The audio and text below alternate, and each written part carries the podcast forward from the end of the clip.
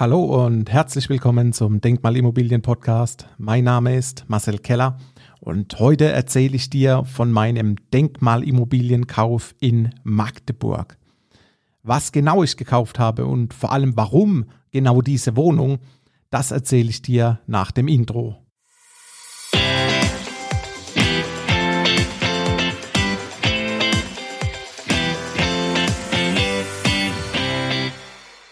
So, und nun direkt rein in den Kaufgrund.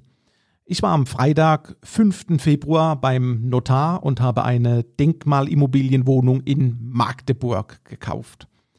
Der Käufer hat diese Wohnung bereits 1996 erworben.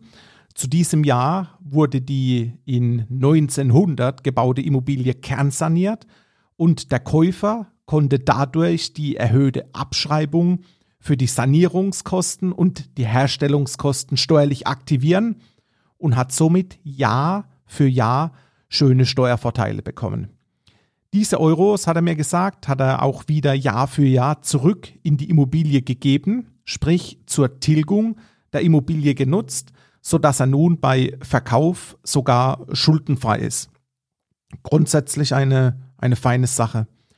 Warum habe ich genau diese Wohnung gekauft? Zuallererst, die Wohnung ist in der Hegelstraße in Magdeburg. Diese Straße führt direkt auf den Dom in Magdeburg zu und ist somit ein Hotspot, da wir absolut zentrale Lage haben.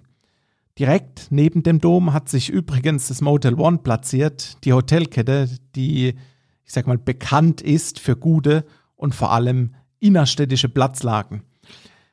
Dies ist meine erste Wohnung wo ich die erhöhte Denkmalsanierung nicht selbst nutzen kann? Und warum habe ich nun trotzdem gekauft?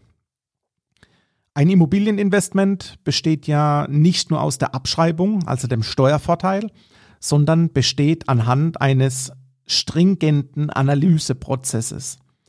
Dieser Prozess betrachtet zuallererst die Lage der Immobilie und hier wird entschieden ja oder nein, Punkt um. Danach gehen wir tiefer in die Stadt rein und schauen uns genau deren Mikrolage an. Das heißt, wir nutzen die Lupe und erkunden die innerstädtische Lage in und um dieser Wohnung. Augenmerk natürlich auf tägliche Dinge wie Einkaufen gehen, Postbesuche, Kindergarten, Schule, Arzt, auch Arbeitsmöglichkeiten, wo man hinpendeln kann und, und, und, sind ich sag mal hier von absoluter Entscheidung, ob wir weiter tiefer in die Immobilie gehen und die mögliche Investition letztendlich tätigen. Besteht auch hier in der Mikrolage die Immobilie den Prozess, dann geht's direkt rein ins Betongold und das Objekt wird untersucht. Untersucht in der Form, dass Bauqualität, Bausubstanz, die professionelle Verwaltung der Immobilie, aktives Management der Immobilie über eine Gesellschaft und vor allem die größte Gefahr Instandhaltungsrückstau. Das heißt, die Immobilie mag auf den ersten Blick vielleicht günstig und billig erscheinen, doch ist heute bereits ersichtlich, wenn man auf die letzte Kernsanierung schaut, dass in wenigen Jahren garantiert Geld in die Immobilie investiert werden muss.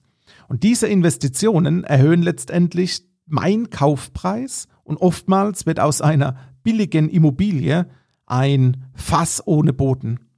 Und diesen Prüfprozess hat die Denkmalimmobilie überstanden und so konnte ich den finalen Schritt nehmen und mich auf die einzelne Wohnung, die zum Verkauf beworben wird, fokussieren. Wie ist der Grundriss? Wie ist der Zustand? Hier sind klipp und klar Gespräche mit mindestens der Hausverwaltung notwendig und willst du auf Nummer sicher gehen, solltest du mit einem unabhängigen Bausachverständigen durch das Haus und durch die Wohnung ziehen und dir auch schriftlich bestätigen lassen, dass das Objekt laut Gutachten frei von Schäden und Sachmangel ist. Und passt letztendlich der Grundriss oder siehst du Chancen auf Veränderungen des Grundriss nach einem Auszug des aktuellen Mieters, dann stehen dir natürlich die, die Türen offen und du hast super Chancen aus einer Denkmalimmobilie wieder ein neues Schmuckstück zu machen. In meinem Fall ist die Immobilie vermietet. Die Mietrendite beträgt gute 4%. Das ist okay für eine Bestandsimmobilie. Jedoch ist diese Wohnung aktuell mit 6,50 Euro rund 30 Prozent unter Markt vermietet. Übersetzt bedeutet dies, dass ich nach ein bis zwei einfachen Schönheitskorrekturen innerhalb der Wohnung diese neu vermieten kann und das wiederum zu einem höheren Mietpreis. Hier gilt es jedoch auch etwas vorsichtig zu sein, denn es ist wichtig, dass du dich an die gesetzlichen Regeln beim Vermieten hältst. Und hierzu habe ich vor kurzem eine Podcast-Folge gemacht, in der ich genau erläutere, wie du die Miete erhöhen darfst. Höre dir bitte diese Folge an, hör in diese Folge rein und du kannst diese Infos definitiv eins zu eins in die Praxis umsetzen.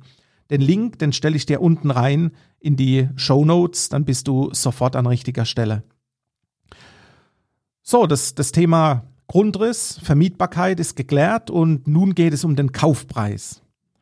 Ich habe den Markt in Magdeburg im Blick, da ich zum einen Neubauprojekte als auch Denkmalimmobilien hier im Verkauf schon begleitet habe und somit seit mehreren Jahren dort auch Investoren vor Ort habe, als auch die, ich sag mal, notwendige Expertise.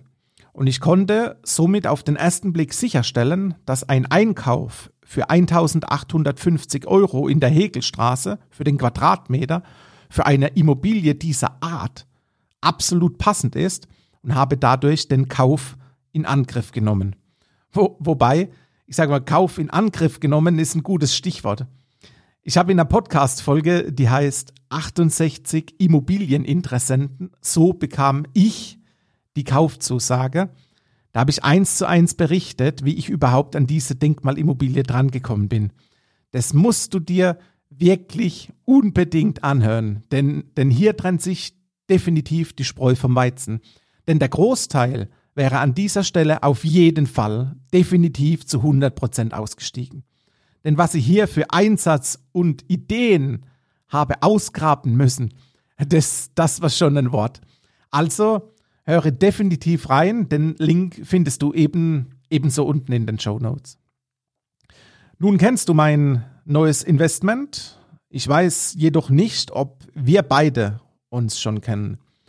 Lass uns gerne einen Zoom-Call starten und wir, wir prüfen, ob dir das Denkmalimmobilienthema ebenso viel Spaß macht wie mir und ob es uns dadurch gelingt, die schönen Euros, die in der Regel ans Finanzamt von dir gehen, in deinem Geldbeutel einfach zusammen tanzen zu lassen.